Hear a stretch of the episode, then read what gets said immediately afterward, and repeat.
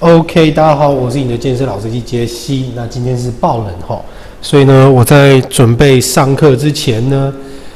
就在这个有落地窗的教室喝着咖啡，看着对面的顺成蛋糕，觉得他们最近的三明治变得很干很难吃啊。好，但是他们的那个蔓越莓乳酪 cheese 还不错啦。好，来讲一下哈，如如何有效的来做一个 program design 呢？首先有几个步骤。那第一个就是你一定要先知道你需要什么东西，所以就会是一个需求分析。那这个的意思就是说呢，我们必须要先去了解呢，这个学员呢、他的身上有没有哪些地方是有受伤，然后他哪些地方要补强，然后哪些地方可能是呃过度的紧绷，导致他哪些动作不能做，然后或者是说他今天只是要专项性、功能性，还是说他真的只是想要来。找人聊天练爽的，那这个都是要尽可能的知道。那我只能说，呃，的确有蛮多的学生是来练爽的，然后跟就是休闲这样子。那他可能所需要的东西，也不是说太跟他讲太多专业的，他可能会觉得你很烦。所以呢，就只能在有促进他们的。整个运动表现跟身材变化上，让他们觉得有进步就好。那对那种学生，就是你也不用太逼或者是干嘛。那有些学生是很喜欢，就是每堂课来都要做很多新奇不同的动作。可是说真的，因为毕竟很多事情是要做一段时间的重复才会有进展。那那些学生就会觉得说，他到底是来学动作的，还是真的是来？增强自己表现的，那我觉得如果真的是来学动作的话，那就直接去上，就是外面那一种研讨班就好啦，还是干嘛的？但是如果遇到那一种的话，我是觉得先跟他沟通一下啦，就是说，OK OK，我知道就是新奇的动作很好玩，但是问题是你现在就有很多东西，你可能还不熟悉基本的东西，你做那么多那些动作，说真的，你也不知道你到底做那些干什么，只是让别人觉得你很厉害。那这个我们可以慢慢来，但是通常那种学生，如果他真的只是来这样子搞的话，我通常都会转介说，那请你就去随便去找别的教练或者是干嘛吧。因为的确新奇的动作很多，可是问题是我们还是要照着该有的步骤。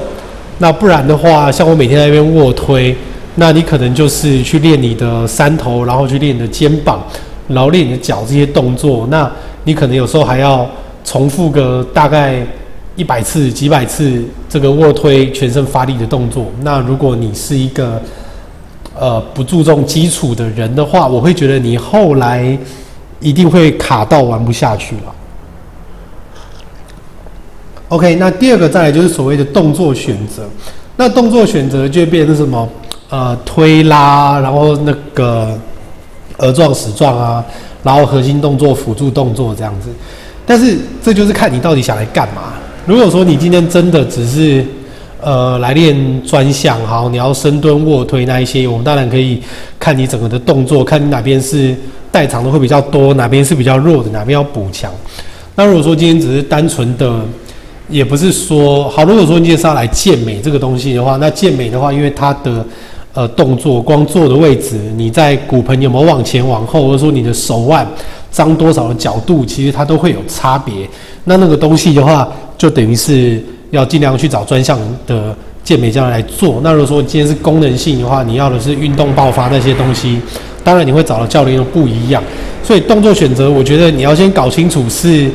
呃，你今天到底想来干嘛？那如果说你只是想要来一个有一个呃一般的了解的话，其实。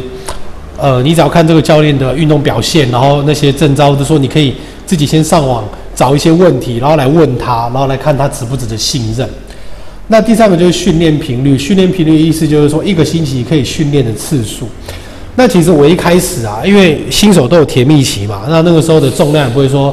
拿得特别重，也不是说拿得特别重，反正那个时候我是一天练六天啦，我只休礼拜天。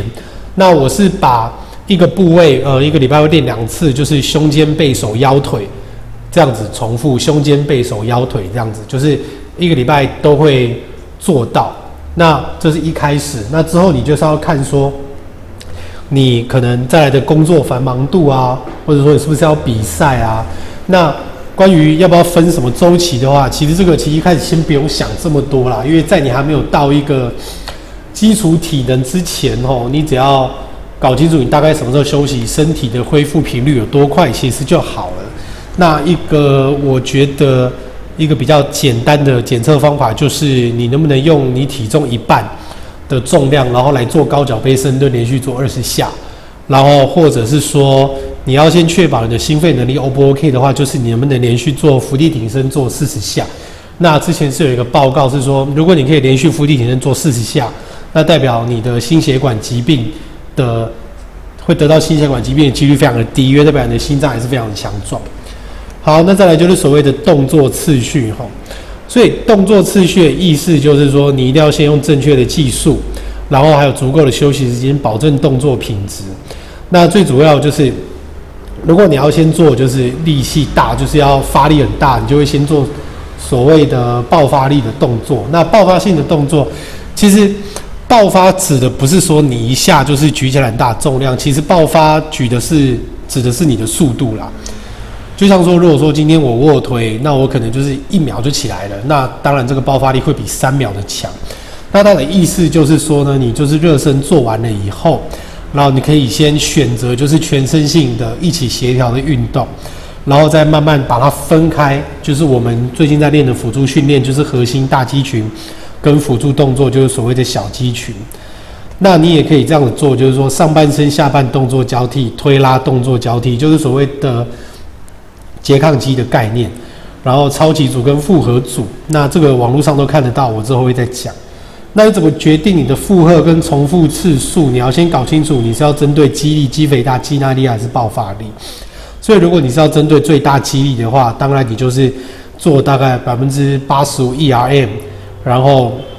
大概就是五下以内。那这个是最大肌力嘛？所以，如果说你的肌肥大，这个在我之前的节目都有讲，各位可以再去听一下。那训练量就是我常讲的，对不对？就是你的组数乘。重复次数，然后再乘你的重量，意思就是说，如果今天我的训练量是十公斤六组，好，十公斤六组，然后做十下，那这样这六组做完就是六百公斤，就是你的训练量。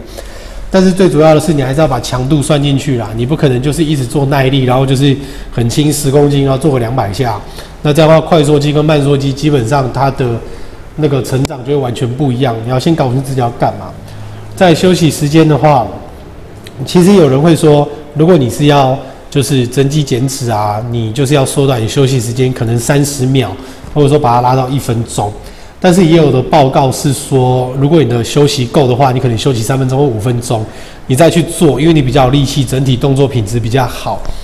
然后你可以拿的重量更重，然后对你整体的健身效果会更好。那这个我是觉得知道一下就好了，因为毕竟。实际的状况，那一天你的呃，例如说健身房的人数啊，会不会让你觉得要做的很赶啊，还是怎么样？就是大家心里有一个底啊。可是不要搞到就是好像你每天都要一定有一个完美的计划才去做，因为通常那样的人比较会放弃。其实重点就是你就是每天去，然后你要干嘛，到那个时候你去了，你就会知道。OK，那今天还是非常的冷。那希望今天说的这个应该对大家是蛮有帮助的啦。OK，那我们今天先讲到这边。我是你的健身老司机杰西，我们明天见，拜拜。